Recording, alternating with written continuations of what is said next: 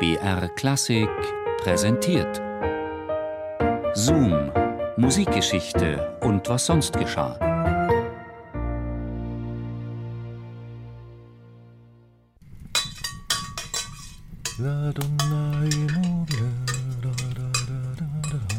Zwei Unzen frische Butter, zwei Unzen Rindermark, dazu ein wenig klein geschnittene Zwiebeln. Ah,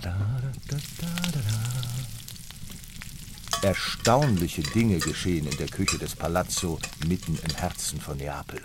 Zwei gepflegte Herren mittleren Alters stehen am Herd. Das Holzfeuer wirft seinen flackernden Schein auf die erhitzten Gesichter. Auch die Luft, die durch das geöffnete Fenster von der schmalen Gasse hereinweht, ist noch aufgeheizt von der warmen Sonne des vergangenen Tages. Baron Paolo Genovese, der Präsident des Teatro San Carlo, versucht nervös einen Blick über die Schulter des großen, dunkelhaarigen Mannes mit Vollbart zu werfen. Vergeblich. Dann, endlich durch einen beherzten Ausfallschritt, gelingt es ihm, dem hageren Norditaliener unter der Achsel hindurchzusehen. Der schüttet gerade Reis in den Topf mit Butter, Rindermark und Zwiebeln. Das kann nichts werden. Reis, das ist vielleicht etwas für die Hühner hinten im Hof, aber selbst essen? Nein, danke. Auch wenn es dann hochtrabend Risotto alla Milanese genannt wird.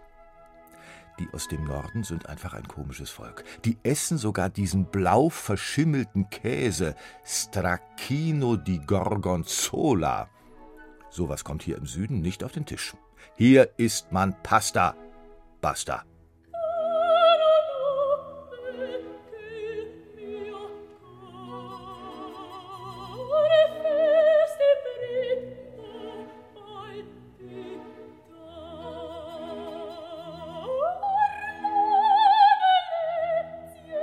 Komponieren? Ja, das kann er wirklich, dieser Giuseppe Verdi. Aber kochen? Der wird sich anschauen, wenn er Spaghetti alla Napoletana vorgesetzt bekommt. Spaghetti mit einer Tomatensoße, in die man sich hineinlegen könnte. Nur aus frischen, aromatischen Tomaten, einem Hauch Knoblauch, Pfefferminze und Salz. Dagegen wird Verdi sicher jeden Reisbrei mit Rindermark stehen lassen. Der Baron muss lächeln. Er kontrolliert die Wassertemperatur im Topf über dem Holzfeuer und legt vorsichtig noch ein Scheit nach. Dann wirft er siegessicher einen Blick auf Melchiorre Delfico, den jungen Mann, der am Fenster sitzt und die Szene aufmerksam beobachtet.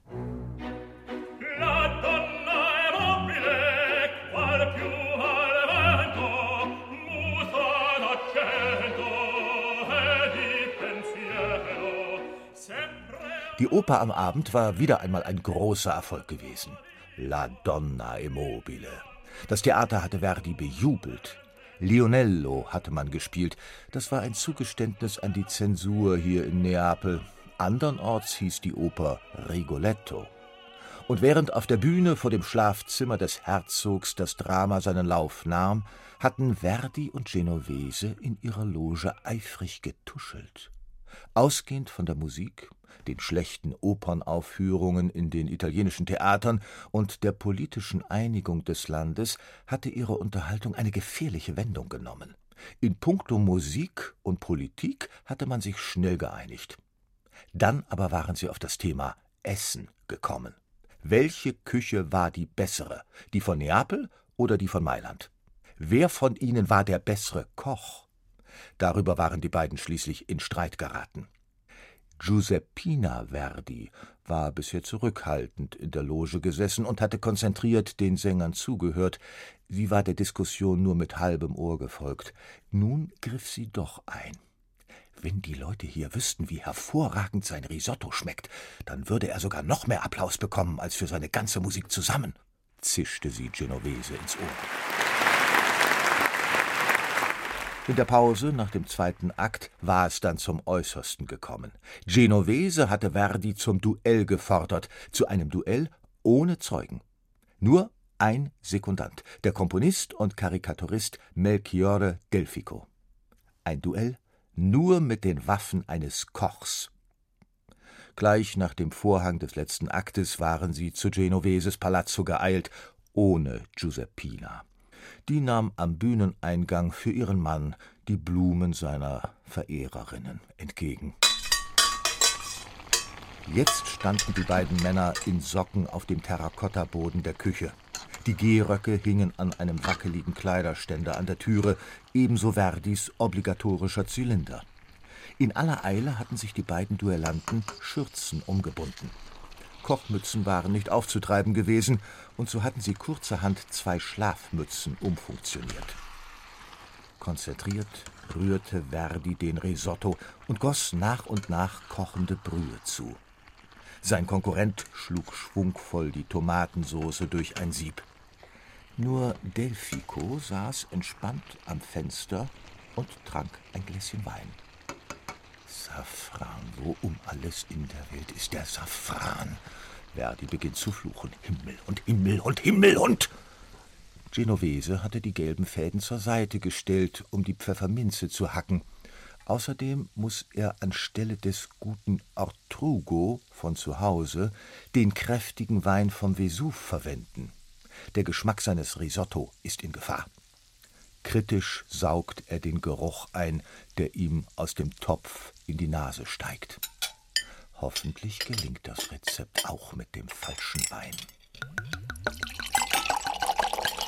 Schließlich ist es soweit. Delfico deckt den dunklen Holztisch, dann tragen die beiden Kontrahenten auf. Risotto alla Milanese und Spaghetti alla Napoletana. Leicht hektisch hobelt Verdi noch Trüffel hauchdünn über den Risotto. Delfico schenkt weißen Falangina-Wein von den Hängen des Vesuv in die Gläser. Die Duellanten sitzen sich gegenüber, schweigend vor ihren Tellern. Delfico greift zur Gabel und schiebt sich einen Bissen Risotto in den Mund. Er schließt die Augen. Der frische Trüffel verbindet sich in einzigartiger Weise mit dem kräftigen Geschmack von Rindermark, Wein und Parmesan. Der cremige Reis zergeht auf der Zunge. Also, Verdi ist wirklich.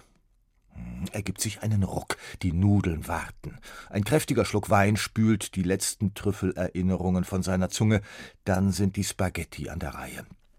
Frisch, fruchtig, aromatisch und leicht säuerlich hat sich die Soße unnachahmlich mit den Nudeln vermischt. Also Genovese ist wirklich. Hilflos blickt er von Genovese zu Verdi und wieder zurück. Beide warten sichtlich angespannt auf sein Urteil. Und da bricht es plötzlich aus ihm heraus. Er kann das Lachen nicht mehr unterdrücken. Der Theaterpräsident und der gefeiertste Komponist des Landes sitzen in Schürze und Schlafmütze zusammen mit ihm am Tisch und erwarten sein Urteil. Er hebt das Glas und prostet den beiden zu. Genovese blickt zu Verdi hinauf, und dann geschieht etwas Ungewöhnliches. Der sonst so ernste Verdi beginnt laut zu lachen. Er greift zur Schüssel mit den Spaghetti, bedient sich und isst mit großem Appetit.